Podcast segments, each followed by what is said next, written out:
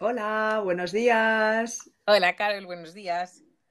¿Qué tal? Una semana más, lo hemos conseguido, muy bien. Sí, otro viernes, aquí estamos en nuestro podcast. ¿De qué hablamos hoy? ¿De qué hablamos hoy? ¿De qué hablamos hoy? Hablamos de viajes al extranjero, experiencias en otros países. Ya lo anunciaste el otro día, ¿eh? Ya, Mm, hiciste y como un poco de palabra. Mm. y a ver, que, bueno, siempre en el formato, ah, analizando las entrevistas de mi, bueno, Queridísimo. gran, gran admirado Broncano. Exacto, de la resistencia. Y sí, entre muchas que tiene, um, sí, eh, nos elegimos, bueno, hemos, hemos decidido eh, mm, hablar un poco sobre la entrevista que le hizo a Ruth Lorenzo, una chica simpaticísima. Exacto. Eh, eso ha sido, nada, hace un par de días, lo de la entrevista a Ruth Lorenzo. Y eh, yo no la conocía, para decirte la verdad, no tenía ni idea de Yo su tampoco. existencia. Y me pareció muy interesante eh, esa perspectiva internacional que introdujo eh, como española en el extranjero. Es de esto se ve, se ve más bien poco, ¿no? En los eh, entrevistados, en los invitados que llevan al programa. Ah, Llevan a gente extranjera, claro, de otros países, pero nunca una española que ha tenido, uh, un español que haya tenido una experiencia importante en su vida en otros países. Y esto me moló muchísimo porque conecté enseguida, ¿no? Con ella. Sobre todo uh, con la experiencia uh, de haber estado en Londres, donde yo también estuve y tú también, ¿no?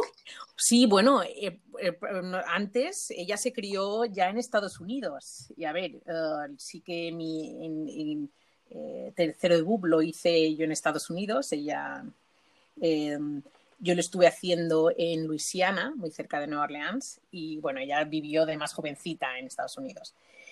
Creo que nació allí y se crió allí. Y entonces, bueno, sí, volvió, creo que ella es de Murcia y ella volvió a España y desde allí uh, se presentó, se fue a Londres a presentarse a, al programa de, de, talentos, ¿no? El talent show. Sí. Uh -huh. Y sí, yo en, Ingl sí, yo en Inglaterra, esta parte, por una parte lo de Estados Unidos y luego de Inglaterra, sí, yo cuando era, cuando era jovencita, mi madre, mis padres me mandaron en verano, varios veranos, a pasar un mes y medio también para aprender inglés. Oh, qué guay. Y, y luego ya uh, sí que hice unas, unas prácticas en, en, en, cerca de Brighton, en Gloucester, sí, uh -huh. allí. Pero en Londres solo he ido a visitarlo, exacto. Yo estuve viviendo al final un año completo. Uh, fui en 2002, 2002, no, no, ha llovido ni nada desde entonces. Bueno, venga, no hablemos de fechas porque si no. Sí, yo no hice ninguna estancia escolar o académica, yo esperé a tener toda esa fase de mi vida terminada en España. Vale. y, uh, y sí que me fui después de la carrera, después de haber terminado filología inglesa y haber tenido un poquito de experiencia laboral en España. Eh, me fui para un verano, eh, que es el dinero que tenía para subsistir, más no hubiera podido quedarme y uh, nada, encontré un trabajillo, eh, a los 10 días ya estaba currando y las cosas salieron como salieron y me quedé, me quedé un año. o sea que... Wow. ¿Y con lo que ibas trabajando podías, podías ir viviendo? Uh, eh, Londres es una ciudad muy cara, como dice también uh, Ruth Lorenzo. Cualquier persona que haya estado en Londres sabe que es algo inusual. Y a pesar de estar trabajando, eh, el dinero no llegaba para, para ni siquiera pequeños lujos, ¿no? Eh, y entonces fue sí una experiencia que creo que me curtió mucho para, para los siguientes pasos en mi vida y es vivir en una, una ciudad uh, que te ofrece muchísimas cosas y no poder hacer uso de muchas de esas cosas porque tienes que pagar por ellas. Entonces eh, fue como decir, vaya, vaya mierda. y por, es un así... lado, ¿eh? por un lado. Por otro lado, fue muy guay, ¿no? Por muchas cosas. ¿Y es así que te pagan cada semana? Sí, exacto. A, la semana te pagaban. Todavía tengo mis payslips. Sí, me pagaban semanalmente, eh, ingresaban, claro, el dinero en el banco y, ah, y recibes así como una pequeña nómina, eh, muy curiosa, y ah, era semanalmente. Eh, las horas te las pagaban por pounds, ¿no?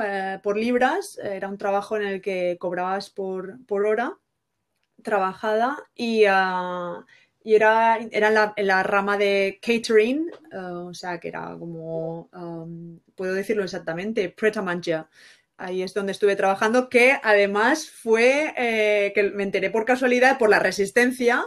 ¿Tú sabes quién es uh, Ignatius Farai? Claro, hombre, es buenísimo. Sí, sí. Pues, eh, pues él estuvo trabajando ahí también. Se me ha venido ahora, fíjate, en Preta Manger, sí. Esta, esta franquicia está mucho en aeropuertos. Está, y es súper bonita, realmente súper bonita. Yo estuve haciendo una sustitución precisamente en el Stansted, uh, en, la, en, la, en, el restaurante que tienen allí en, uh, en el aeropuerto. Y nada, allí me pasé trabajando pues todo ese año en, en esa, en, esa cadena de cafés, bocadillos, uh, sándwiches. Sí. Y cuando dices que no te podías, ¿qué lujos te hubiera, te hubiera gustado permitirte que no pudiste? Me, pudiera, me hubiera gustado ir más a, al teatro, aunque hay opciones para verlo gratis, eh, gratis no, perdón, eh, de manera muy asequible, pero te dan lugares en el teatro que son una... Con una columna delante, sí, sí. Eh, que tienes que, girar tu cara. Sí, sí, pero bueno, que es posible, ¿no? Que también es una posibilidad. Es posible, pues, hacer excursiones guays, eh, para visitar otros lugares. Los fines de semana me quedaba prácticamente en casa y hacías algo por allí, por, la zona en la que vivías. O te ibas al centro, pero para dar un paseo. Eh, las cosas que había que visitar, como por ejemplo la Torre de Londres y cosas así, como donde había que pagar, eso ya lo hice, sí que lo llegué a hacer, eh, pero lo hice cuando venían, cuando venía familia o, venían amigos, o sea, como haciendo un esfuerzo, uh, venga, voy a, voy a soltar aquí un poquito el dinero, pero, pero no, tenías que mirar cada, cada, cada penique, cada penique. Sí, yo creo que eh, me, hace unos meses quería, mm, bueno, se canceló el viaje, pero tenía que ir con, me gustaría, me hubiera gustado ir con dos amigas, ya teníamos todo comprado, uh, para irnos a Londres y habíamos visto que había un día específico en el que podías entrar a todos estos sitios uh, de forma gratuita. No sé, uh, a lo mejor es también otra, es otra opción. Pero lo que tú dices que, ah, bueno, tú hablas de Londres y realmente que hay para hacer necesitas dinero, ¿no? Yo donde estuve en Gloucester realmente era un pueblito, una ciudad pequeña um, y que no había tanta oferta, pero bueno, me tenía que trasladar desde casa hasta el, lugar donde iba a trabajar también en transporte público y era tan caro, por supuesto que Londres sería más, pero allí era tan caro el, transporte público que vamos, tenía que ir, um, tenía que ir, o sea, ya era mayor y, y aún así me ahorraba uh, de una parada a otra, pues tenía que hacer un transbordo, me ahorraba un bus, uh, iba en patinete de una parada de, bueno, no sé, como 15, 20 minutos en patinete para poderme ahorrar ese, ese bus. O sea que realmente si te vas a Inglaterra es caro. No sé ahora con el Brexit cómo, qué va a suceder, si será más caro, mmm, más barato, no lo sé, no sé. A ver si ahora van a bajar los precios. Bueno, pues a lo mejor es una de las consecuencias del Brexit, no sé, veremos. Oh. Mm. Sí. Lo que dices del transporte público, yo lo viví también uh, de forma directa, claro, porque vives en una zona de Londres y, tienes, y trabajas en otra, o sea, que dependes del transporte público sí o sí. Y claro, como trabajadora que no ganas tan, mucho dinero, uh, eh, invertir todo lo que deberías invertir o lo que sí, no tienes otra opción de invertir en el transporte público, pues es durillo y entonces te hace como analizar un poco la situación y decir, hay otras opciones, yo necesito el transporte público, sí o sí. ¿A qué te refieres? ¿De qué me estás hablando? ¿Y cómo, cómo puedo hacer como para ahorrarme un dinerillo, ¿no? Y no invertir tanto cada semana en, eh, en estos, ah, ah, en estos bonos, ¿no? De transporte. Y ahí conecté otra vez con Ruth Lorenzo, cuando dice que, que se colaba en el, ah, en el, en el metro. Y yo también lo hice. Yo hubo una fase en mi estancia en Londres que, la, la que me colaba en el metro y en el autobús. Oye, ¿y si te pillan? ¿Viste a alguien que le pillasen? Porque claro, los, los controladores son los que menos te esperas, es decir, es el, eh, es el punky, eh, o sea, como van vestidos, eh, es muy curioso los que, los que hacen de controladores en todas las ciudades o capitales europeas. Es curioso el perfil que usan de controladores. Claro que... ¿Lo viste, hacer, ¿lo viste controlar a alguien? Sí, y me pillaron a mí. en el autobús. ¿Cómo? Hay historia, ¿vale? ¿Y qué pasó? Claro, sí. Me vas a contar? En una, mira que no, es lo que tú dices, ¿no? Que es muy difícil ver controladores. En, uh, pues sí, en una mañana, una mañana muy temprano, el autobús lleno y yendo a trabajar, pues ¿qué serían? Las, uh, todavía no serían las seis de la mañana, ¿eh? Las seis menos cuarto de la mañana. Y, uh, y entrar dos controladores yo estaba al final del, del, autobús sentada y llegan a mí. Ostras, me, eso ha sido de las pocas veces que me he hecho la. Uh, la extranjera. La extranjera. Me, me he hecho no la entiendo, no entiendo. No, uh, y a, ostras, pero dije algo filóloga, muy fuerte. Filóloga inglesa diciendo, mm, no entiendo. Sí, pero, eh, pero ahí dije algo que, que, que me pasé un, un, un, tres pueblos. Dije que me, que me, había vendido el ticket una persona y me, y me empieza a preguntar y cómo era esa persona. Y di, digo, no sé, tenía aspecto como de Europa del Este. Qué fuerte. No, o también podrías haber dicho, tenía un poco de pinta, no sé, como usted, así un poco rara. Cállate, que era, que era, era negro. Eh, era, no era blanco, ¿eh? era negro. Imagínate que le digo, no era, tenía pinta como usted. Bueno, en Inglaterra realmente es súper común. Bueno, entre hindús y, y, y, personas de raza negra realmente es súper común. O sea que. Ostras. Vale, o sí, sea, pues, ¿y qué? ¿Y me, te tomó lo, me tomó los datos, fue muy agradable. Me tomó los datos, pero nunca recibí nada. O sea que no sé, no sé si porque. No, yo creo que hubiera tenido tiempo para para recibir algo, porque yo me fui al par, par de meses. Eh... Un momento, ¿y el ticket? O sea, ¿y que le enseñaste que te habían vendido? ¿Tú sabes lo que hacía? La fecha, la fecha de caducidad. Pero es que es muy cutre. La fecha de caducidad, yo cogía una goma. A ver si encuentro una goma por aquí. Espera. Yo cogía una goma. Mojaba con la lengua la puntita de la goma y hacía así en, el, la tarjeta del, del, del, bono transporte, ¿vale? Y entonces, con el humedecía el papel, se rasgaba un poquito y se, y se, y se borraba un poquito la fecha. Es que, que no se veía mucho tampoco, ¿eh? Era... Yo te entiendo, si la tinta se ha ido, no se ve mucho, tienes razón. Exacto. Y entonces, con lápiz, con lápiz, no me lo puedo creer. ponía una fecha que todavía era válida. Así hemos aprendido, gracias a estos trucos hemos podido aprender inglés. Ostras. Y hemos sobrevivido en otro país. Pero era sobrevivir, ¿no? En esa época era sobrevivir porque no daba, no daba No, para, es que Londres para todo. Y pasaba hambre, ¿eh? Y menos mal que trabajaba en una, en una, en un restaurante donde podía hacer una comida medianamente bien, pero no de caliente, porque era un restaurante de bocadillos y sándwiches, o sea que ya ves la comida también que es saludable. Pero sí, sí, no. Siempre no, ya te digo, ¿eh? Me curtió para el futuro y decir, esto, esto no lo quiero. te creo. Vamos a hacer aquí, vamos a movernos aquí, vamos a ponernos las pilas para no estar así toda la vida. para dar sentido al trabajo y a, y a- y a esforzarse, ¿verdad? Sino yo con el tema de lo de que ahora te decías que, trabajas en un restaurante y por eso comías, yo siempre he pensado, ostras, si estuviera en una cárcel o en un sitio, en un sitio de, no sé, algo, en una situación muy, muy, muy heavy, muy extrema, siempre he pensado que me, que me, que me haría voluntaria para trabajar en la cocina. No sé, ¿sabes? Porque al menos como que tienes acceso a, a esa parte, ¿no? A, que está tan restringida cuando hay un montón de gente viviendo en el lugar. Yo creo que ese trabajo lo haría voluntariamente.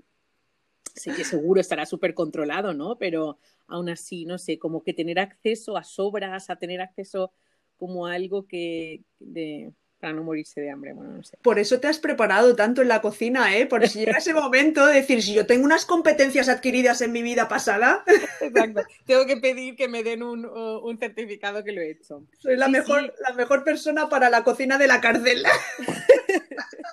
Joder, espero que no tenga que, que, hacerlo.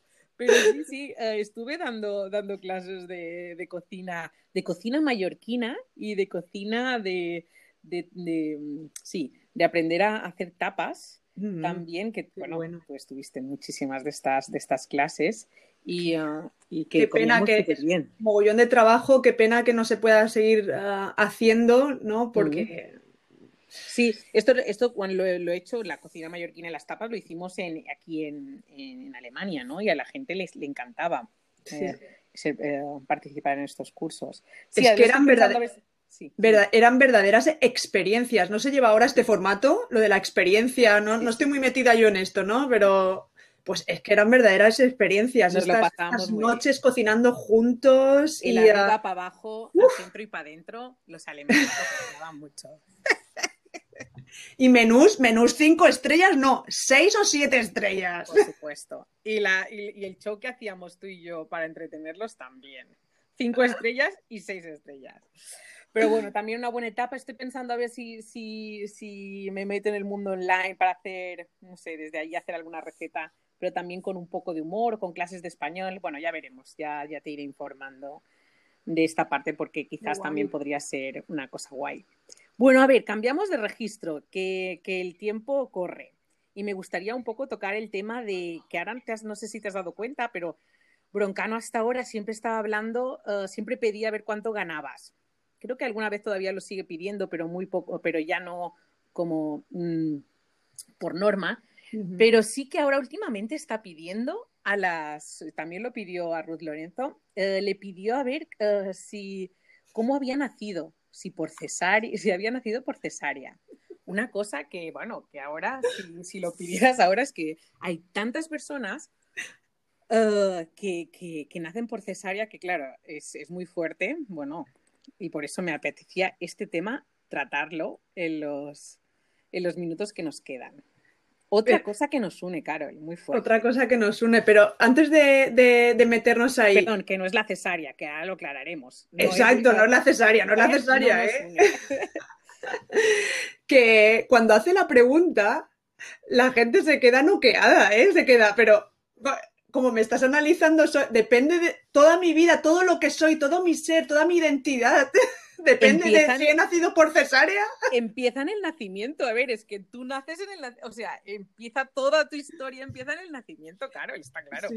Sí. pero que se quedan así, como que, lo, ven venir, ¿no? Me va a juzgar, me va a juzgar, porque he nacido por cesárea. Claro, es que es necesario, e, es súper importante y, y es decisivo para tu es mi, teoría, es decisivo eh, cómo has nacido también, es una gran parte importante. A ver. Eh, ¿Y cuál fue tu, tu, deseo, tu opción, lo que viviste?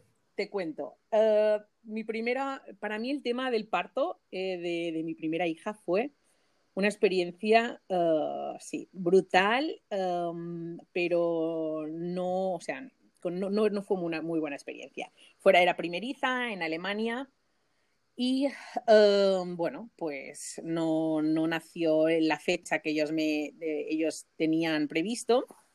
Y bueno, pues empecé, yo no estaba nerviosa, pero allí se pusieron nerviosas en el hospital. Decidí hacerlo en el hospital con Violeta y, em, y, nada, y bueno, pues no les parecía que los tiempos eran los correctos, me, me pusieron uh, oxitocina, bueno, todo se, se, aceleró muchísimo y al final acabó uh, en cesárea el parto. O sea que el primer parto dije, guau, ¿qué es esto? Por favor, no quiero volver a, a, parir a nadie, esto no lo quiero volver a pasar en la vida. O sea, no me gustó nada, no me...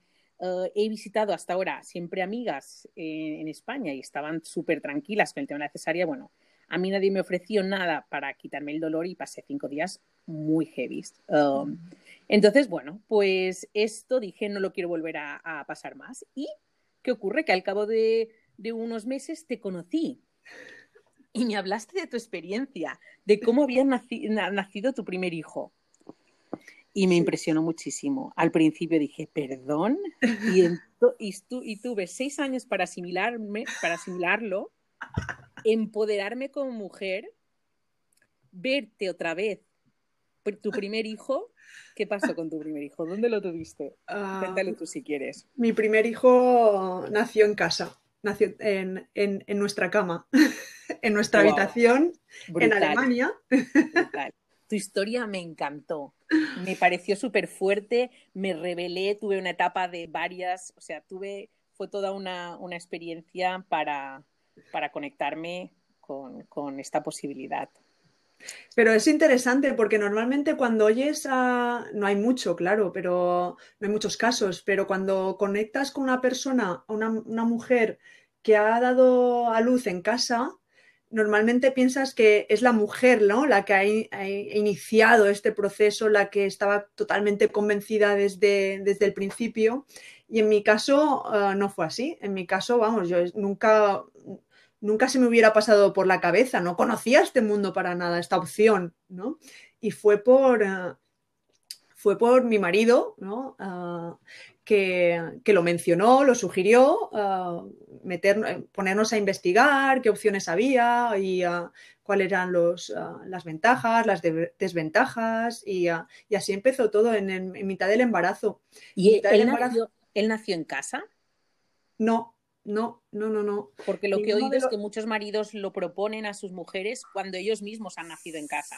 Ok, no, pues no fue, no, no fue el caso, no, no ha sido el caso en ninguno de los dos hemos nacido en casa, que podría haber sido, porque eran unas épocas que no sabes tampoco cómo sale la cosa, pero, ah, pero no. Ah, los dos nacimos en hospital y, uh, y aún así él, no sé, conectó con ese mundo. la verdad es que no recuerdo, probablemente en, su momento lo hablaríamos, no recuerdo bien eh, cómo a él le vino ¿no? esta inspiración, ¿no?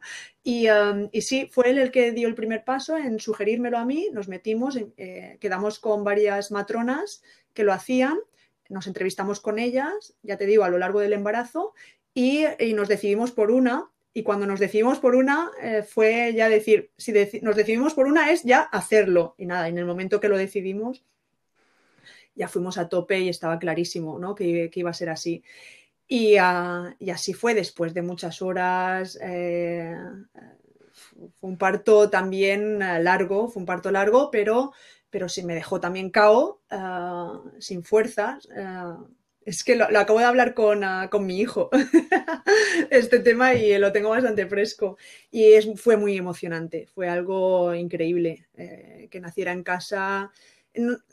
todavía no he encontrado realmente las palabras como, que describen esa, situación, esa sensación, esas emociones, eh, no, no, las encuentro. Y ah, lo único que puedo decir es que fue, fue algo único. Fue algo único que no hubiera podido vivir en ningún otro contexto. Y ah, tener esa, lo recuerdo como una tranquilidad, ¿no? Tener, estar ahí en, el primer, en los primeros momentos de vida ah, de mi hijo estar solo cuatro personas éramos, ¿no? La matrona, mi marido, eh, mi hijo y yo. cuatro personas, una tranquilidad, un sosiego, una calma, que es que eso yo creo que se le ha quedado a Samuel para toda la vida. Sí.